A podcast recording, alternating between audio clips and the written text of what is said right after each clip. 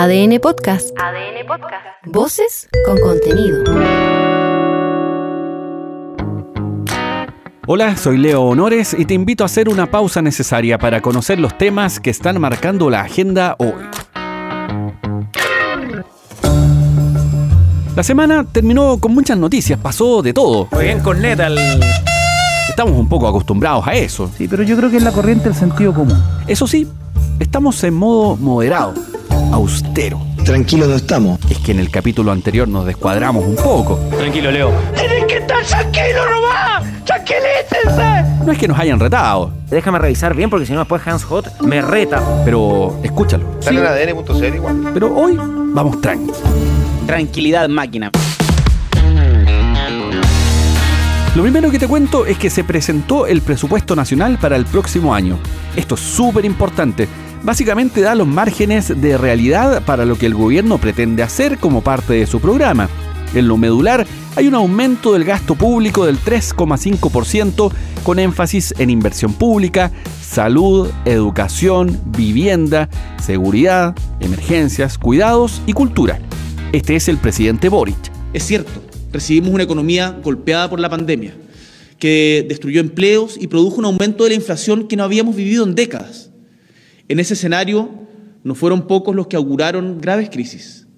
Pero con responsabilidad fiscal y gestión logramos estabilizar y mejorar la economía más rápido de lo proyectado.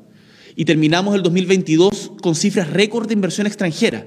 Revertimos los augurios de una gran recesión y para fines del año 2023 la inflación caerá a niveles cercanos al 4%, muy lejos de ese 14,1% de agosto del año pasado. Hemos puesto la casa en orden para que la economía familiar, su economía, se recupere. Este dato, el de la inflación, es clave. Sí. Porque finalmente es el factor que más nos afecta a todos. La inversión extranjera en lo macro es fundamental para un país como el nuestro. Más que mal es pequeño, somos pocos. Los grandes capitales están anclados además a actividades primarias. Entonces los inversores foráneos son fundamentales para activar la economía en áreas donde los locales no participan mayormente. Pero la inflación, esa, esa es nuestra pesadilla. Que exista la posibilidad de que llegue a 4% o mejor aún a 3% como era el rango meta antes de la pandemia y el estallido social es realmente soñado. algo hay que echarle a la, a la cazuela, así que por lo menos algo le sacamos al. En el detalle, por supuesto que siempre falta. Para un país en vías de desarrollo, las carencias son múltiples, ni hablar de las urgencias. Además, considera otro factor. Habrá que ver cuáles son las cifras de la operación renta del próximo año, cómo viene la recaudación. Lo inmediato, el precio del cobre no anda tan bien, el dólar está alto, no hubo reforma tributaria, así que las opciones para financiar el funcionamiento del país no son muchas. Ojo con eso. ¿Puedo agregar algo más? Estamos hasta el lole. Administrar un país es tan difícil como conducir un vehículo en una autopista que requiere capacidades anfibias. Es que hay un tramo de la autopista Américo Vespucio aquí en Santiago con una generosa filtración de agua. Ah, le boté a la llave. Y no solo generosa, sino que también es peligrosa.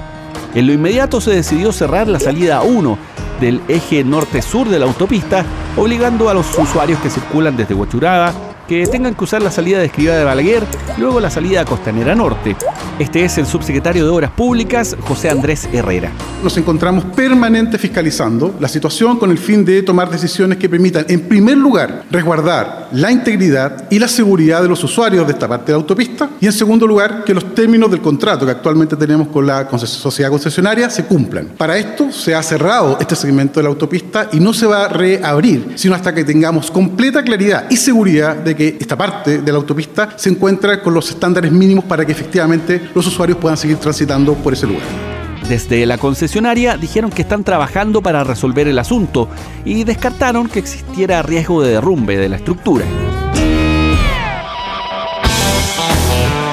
Y si hablamos de agua, pues no hay nada peor que te la corten. No, no, no, no, no. En todo sentido. Sí, se corta de repente. El próximo 6 de octubre y hasta el domingo 8 habrá un corte de servicio de agua potable que afectará a los vecinos de Santiago, Providencia, Recoleta, Independencia, Conchalí y Renca. El corte se inicia la tarde del viernes y terminará a primera hora de la mañana del domingo. Esto obviamente de la higiene personal complica la alimentación y el comercio. Por ejemplo, el caso de los chilenos que aprenden con agua. Este es Álvaro Jadwe, presidente de la Asociación del Barrio Bellavista, que advierte pérdidas que podrían superar los 3 mil millones de pesos. Solo en la zona cero, ya el no abrir el día viernes y sábado eh, nos significan más de 3.500 millones de pesos. Y eso solamente en la zona cero. Aquí estamos hablando de más de siete comunas que van a tener eh, corte de agua. Nadie pensó, o sea, queda claro que para las autoridades, la industria nuestra, ¿no es cierto?, que es la, la gastronomía, el turismo, la hotelería, no son prioridad. Esta suspensión de servicios se explica por obras de mejoramiento de la red de agua potable relacionadas a la futura línea 7 del metro. Así que, como dicen, no hay mal que por bien no venga. Ha pasado mucha agua debajo del río. La oposición está en picada en contra de la diputada Catalina Pérez.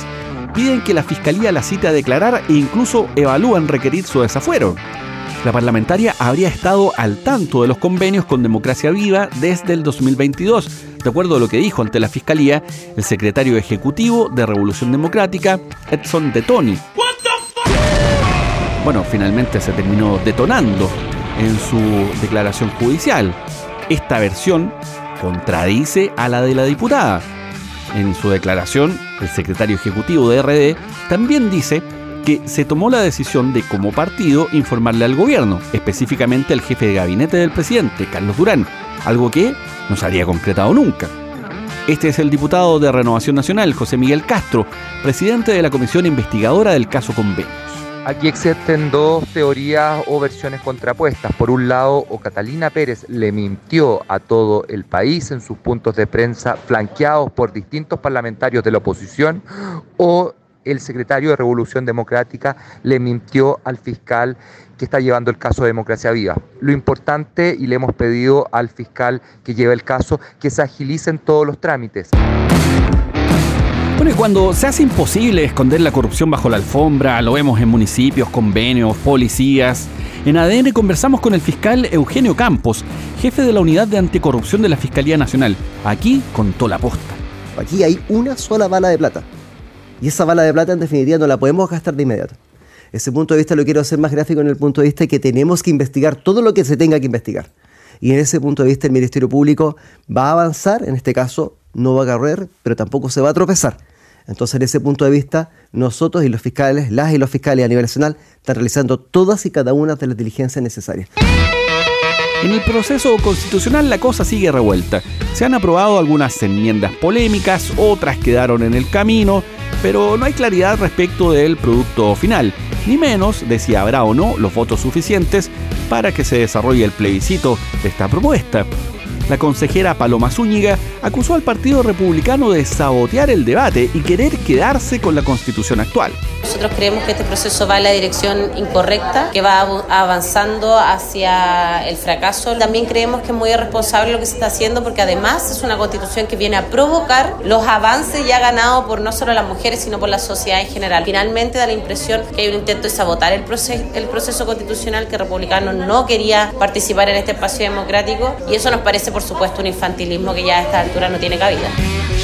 Las críticas del oficialismo llegan a pocos días de que el Pleno devuelva el texto a la comisión para que le hagan modificaciones y por lo mismo la oposición ya están discutiendo sobre los puntos que estarían dispuestos a transar, como la inexpropiabilidad de fondos y derecho a elección. Como dato, el próximo 7 de octubre la comisión experta recibe la propuesta del Pleno y tiene cinco días para hacerle modificaciones y ahí devolverlo para que esta propuesta sea votada.